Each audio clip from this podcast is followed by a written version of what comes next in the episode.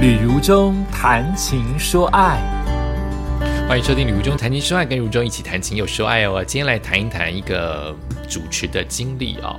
呃，我日前在 FB 剖了一个文，呃，我当时是感触很深，因为我连续碰到两个完全不同的客户，然后我就感触很深的写下了这一段，让我找一下啊，很快就写出来了，然后获得了。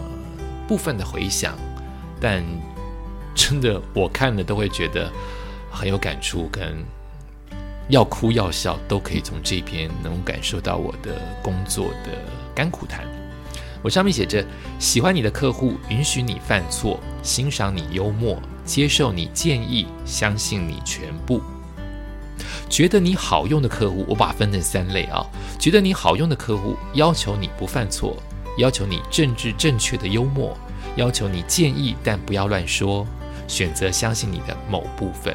所以我每一个都是有用四句，呃，互相对比，他们呃对我跟我回应的方式。最后谈到是讨厌你的客户，你最好别给我犯错，你主持就好，才不管你幽不幽默。你最好别给建议，以免我们要做的更多。鬼才相信你的品格啊！这是三种不同的客户。那讨厌你的客户呢？可能不是心甘情愿之下找我主持的，但是你们也别担心，我仍会敬业的做好该做的事。未来这样子的客户不找我，我也能够理解了。请你不要害我，我就已经谢谢你了。这是我认为讨厌我的客户我的回应。那觉得我好用的客户是我的第二类客户，我的回应是我仍然是会用心认真做好我的主持工作，虽然在主持当下我会战战兢兢的。但是不影响我的表现及对你你的感激，而且非常难被这一类的客户肯定，因为难被肯定、难被赞美，我就只好把它当做磨练的机会。这是我的第二类客户，我的反应。第一类喜欢我的客户，我的反应是我会用生命来做事，希望自己能够做到，别人看我主持，以为我是你们内部的员工。并且因为客户的信任，我甘愿在所有可能犯错的情况之下，最早挺身救援，因为我把客户看得比我自己还要重要。所以你懂我的人，我会用生命来还你；但是如果你不懂得我的人，只是你的损失。也谢谢所有的客户愿意找我。好，这就是我今天要讲的故事，就是喜欢我的客户。呃，并不代表喜欢你的客户就会给你最高的薪水啊，这是两码子事。所以我单纯讲喜欢不喜欢这件事情。呃，我主持了一场活动，我要做一些改编哦，因为我所有的故事都不希望让人对号入座，所以我都会做一些改编，男的变女的，女的变男的，一场变三场，三场变十场，我都会做一些改编。所以你听故事就好，不用把自己放进去说啊，我在说你啊，我猜得出来是哪个客户，不用就听故事。好，呃，我有个客客户跟了我，我跟了他将近二十年的时间了，然后。因为有的这样子的默契存在，我已经跟这家客户的上上下下，虽然流动率很高，但是上上下下至少都听过我的名字。那尤其一些核心当中的干部，可以直接叫出我的名字。二十年的交情，并不是每一年都有个十场一百场，也许就每一年就这么见那么一次，但也二十年了，所以核心干部比较不会流动嘛，他们都哦。跟我某种程度都可以聊，都可以聊天。我最感受到他们喜欢我的部分是，呃，可能我在第一场主持的时候就深受老板喜欢。老板喜欢我原因之一，我自己猜测啊，我很低调，呃，我开玩笑会呃有分寸，呃，我绝对会保护老板，然后我幽默。并不低级，然后我有点文人气质，都这都是我猜的，不会有人告诉我哈。然后再加上我非常认真啊，我工作非常认真，跟他们很吻合啊，我很努力认真的工作。呃，最近一件事情就是我主持了他们的一场活动，那那一场活动。哦，我历年来主持活动，我都有一种感受，就是他们非常重视我的意见。虽然我的意见有时候我都会，当然我我有我自己的的成熟的特质，我不会让人难堪。但如果你向我要意见，我们二十年的交情，我想给你真的意见，不然不要问。我们二十年不用演来演去，就你也懂我是这么认真的人，为了活动好。可是为了活动好，是让客户开心，并不代表下面做事的人会开心。所以我一直在拿捏这件事情。我真正提出的意见是，我希望你身为我的客户，我希望你永远第一名，这是我衷心希望。可你变成第一名，你会让下面的人做更多的事情。我不能每一次都掏心剖腹的把我的真正的意见把一百分讲出来。我一定要留一点，因为下面做事的人是很辛苦的，我懂。可是我终究把希望你好放在最前面。所以或多或少，我都会提出意见，并且非常获得他们的重视。呃，这次我还是按照以往提出了我的建议，他们也都非常的在乎如中哥的建议。可是我这次被赋予一个任务，这个任务就是我得要做产品介绍。通常这一家的客户每一次的产品介绍都是找到重量级的长官，可是这一次。总而言之，他们内部的讨论希望由我这位已经做了二十年的老朋友来帮他们说产品介绍，没有问题啊，这就是我主持工作的一部分呢。虽然我觉得我再怎么介绍都不如你们内部的人来的专业，可是这是我的工作。那你希望我来做，我觉得不会违背我的主持的各方面的条件，我觉得做。OK 的，这是我的任务，所以我就做。但我发现那个产品真的有它的难度，哈，不是专业的人，不是那一方面专业的人，某些程度要硬背。当然，我的硬背通常，因为我自己告诉大家说过，我其实有背诵困难，我所有的东西一定要先了解，所以我要需要很多的白话文去了解。哦，融会贯通，用我的话说出来。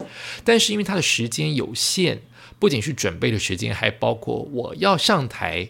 演说的时间都有限，那又是这么硬的东西，我其实靠了很多的时间在背诵、硬背它，不然我不懂那些东西我不懂的，我就硬背了，硬背了会忘记如中的好，如中的好就是融会贯通，代表我没有融会贯通，所以我在彩排的时候，其实我在彩排是一个不会。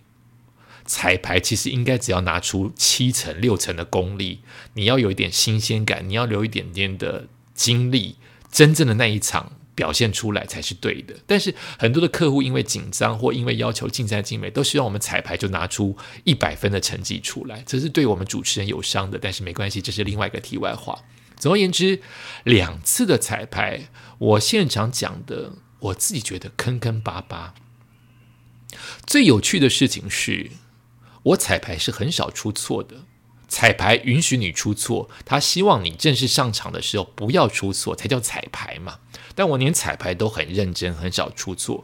可是我这一次两次彩排，我都没有把客户应该最后拍照的位置带对，我两次都带错了。第一次带错就算了嘛，记得改变嘛。第二次还是带错了，哎。这件事情有影响到我，它影响到我是我不犯错了，怎么会连犯两次错？第二，客户怎么看我？我已经做了二十年了，他们到底是认为人本来就会犯错啊？有什么关系？你就犯错啊？甚至你真正来的那一次犯错也没有关系啊？你就你你二十年来都没有出过错，偶尔出一次又有什么关系？你们是这样看我的吗？还是你认为的事情是？哎呦，两次。都犯错了，最后一次不要犯错就好了哦。哦，还是你是这样看我，还是你是另外一种看我？就是你怎么错两次啊？哎，你是刘忠哎，你错两次，你今天怎么回事？我猜不到他们会是哪一种对我，但我现场感受到的事情是，没有人怪我。这个是很直觉的东西，就是没有人责怪你错了。会不会我真正那一次上台的时候，正式的那一次错了，就会有人责怪？我不知道。可是我就有这个信任感跟相信，就是这家公司不会怪我。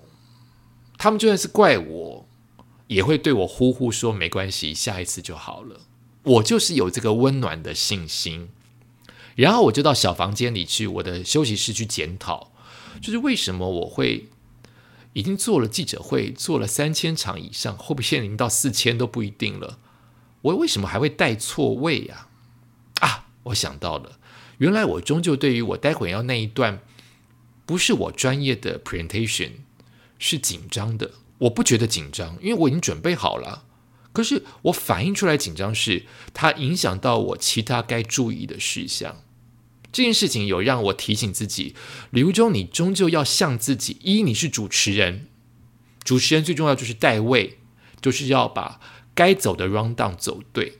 第二就是你不是专业的经理人，所以那边硬要比例，当然别人别人都希望你拿出一百一十分的成绩，但硬要比例，你要做好主持人 presentation 的部分，其实是你不擅长、不专业的那一边，我们可以不那么百分之百的要求你，但你是主持人这边，我们应该百分之百要求你。好，我把这个顺序就放在心上了。第二就是，原来我没有消化清楚，就是我 K 了这么多天，真正上场坑坑巴巴，而且你知道我在讲的那一段，因为时间有压缩，我非常喘呢。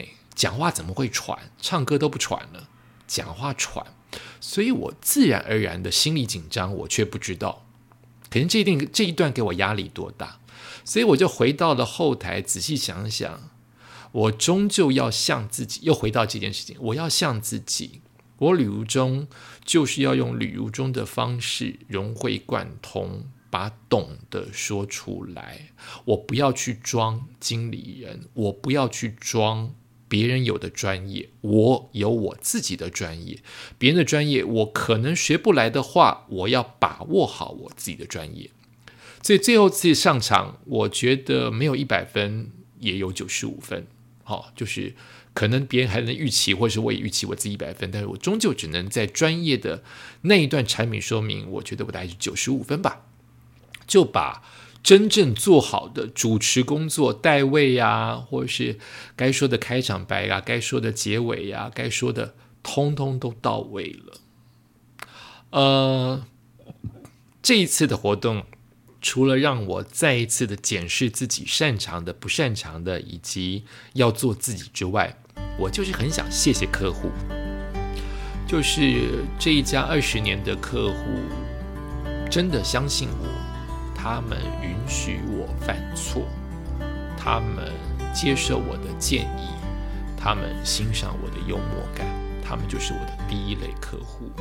我由衷的感谢这一些，所以我才会愿意这么这么的花时间把那一段 presentation 做好，因为你们这么看重我，我要回归给你们的就是 double。